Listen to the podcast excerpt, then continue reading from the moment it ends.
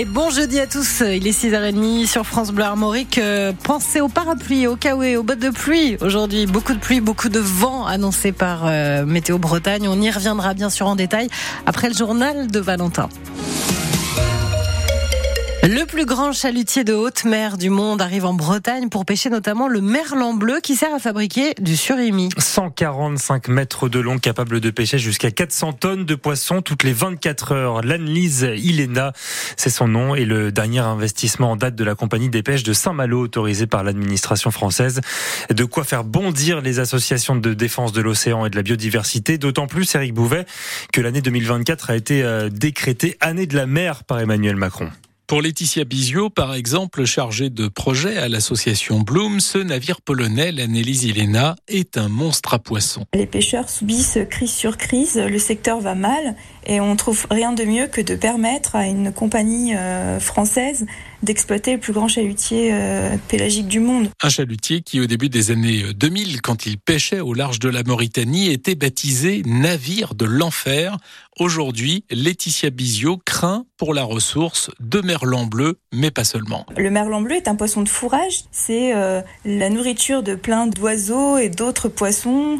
ils sont nécessaires. Aujourd'hui, le merlan bleu n'est pas nécessaire pour la souveraineté alimentaire. En revanche, c'est un maillon essentiel de la chaîne alimentaire. Bref, cet investissement de la compagnie Malouine, c'est un symbole du passé. Cette compagnie des pêches de Saint-Malo qui investit dans ce bateau, c'est vraiment le symbole de ce qu'il ne faut pas faire aujourd'hui c'est un modèle qui est obsolète. C'est un modèle euh, des Trente Glorieuses. Aujourd'hui, on a besoin d'une transition. Et justement, le ministre de la Transition écologique a été alerté, notamment sur la distribution des quotas alloués à la compagnie des pêches. La compagnie des pêches qui a investi 15 millions d'euros dans ce navire de l'enfer, comme il est surnommé, a refusé de répondre à nos sollicitations. C'est dans ce contexte que l'on apprend ce matin un nouveau triste record pour le climat. Selon le programme européen Copernicus, ces 12 derniers mois, la planète a dépassé c'est à chaque fois la barre des 1,5 degrés de réchauffement par rapport à l'ère pré-industrielle. La barre symbolique euh, fixée par les accords de Paris en 2015 a donc été franchie. Euh, par ailleurs, avec une température moyenne de 13,14 degrés janvier 2024 et le mois de janvier le plus chaud jamais enregistré depuis le début des mesures. La satisfaction de la Confédération paysanne après les perquisitions chez Lactalis survenues en début de semaine. Le troisième syndicat agricole français se réjouit que près de dix ans après les premières alertes, les autorités s'emparent enfin de cette affaire. La Confédération paysanne attend désormais, je cite, qu'on puisse démasquer les vrais responsables des problématiques de l'agriculture. Hier, des membres des JA, les jeunes agriculteurs, se sont mobilisés devant le site vitréen du premier groupe laitier mondial, réclamant un prix du lait plus juste et alertant sur les difficultés de transmission de leurs exploitations.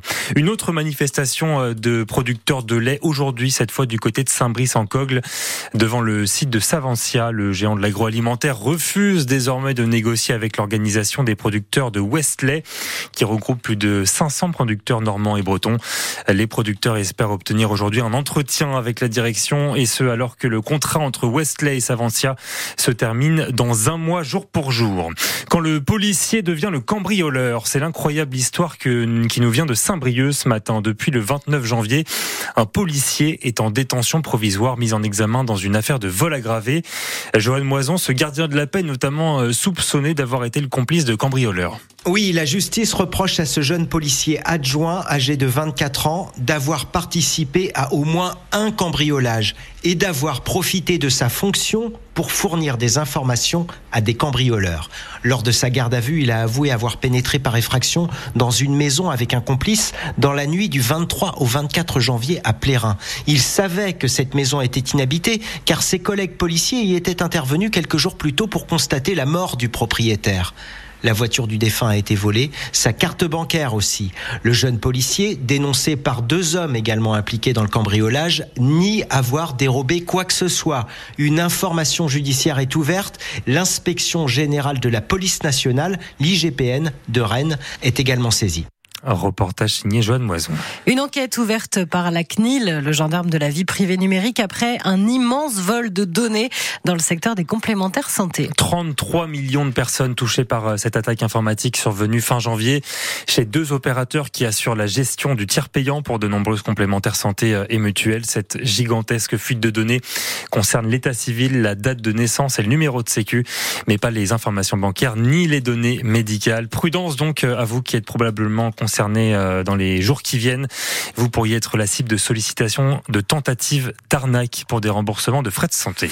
En Coupe de France, il n'y aura pas de derby breton en quart de finale. Brest a chuté hier soir au Parc des Princes, défaite 3 buts 1 contre Paris qui valide donc euh, son ticket pour la suite de la compétition. Parmi les autres potentiels adversaires du Stade Rennais au prochain tour, Strasbourg, vainqueur du Havre, Nice qui s'est offert Montpellier, Lyon qui a dominé Lille, Valenciennes qui a battu Saint-Priest ou encore Le Puy, club de quatrième division qui s'est imposé face à Laval, fin des huitièmes de finale ce soir avec Rouen-Monaco.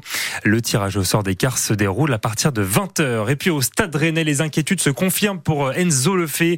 Selon nos informations, le milieu de terrain blessé aux ischio-jambiers est sorti sur Sévière mardi face à Sochaux. Devrait manquer la double confrontation contre le Milan AC en, barrage de Ligue, Europa. Le match aller, c'est dans une semaine tout pile.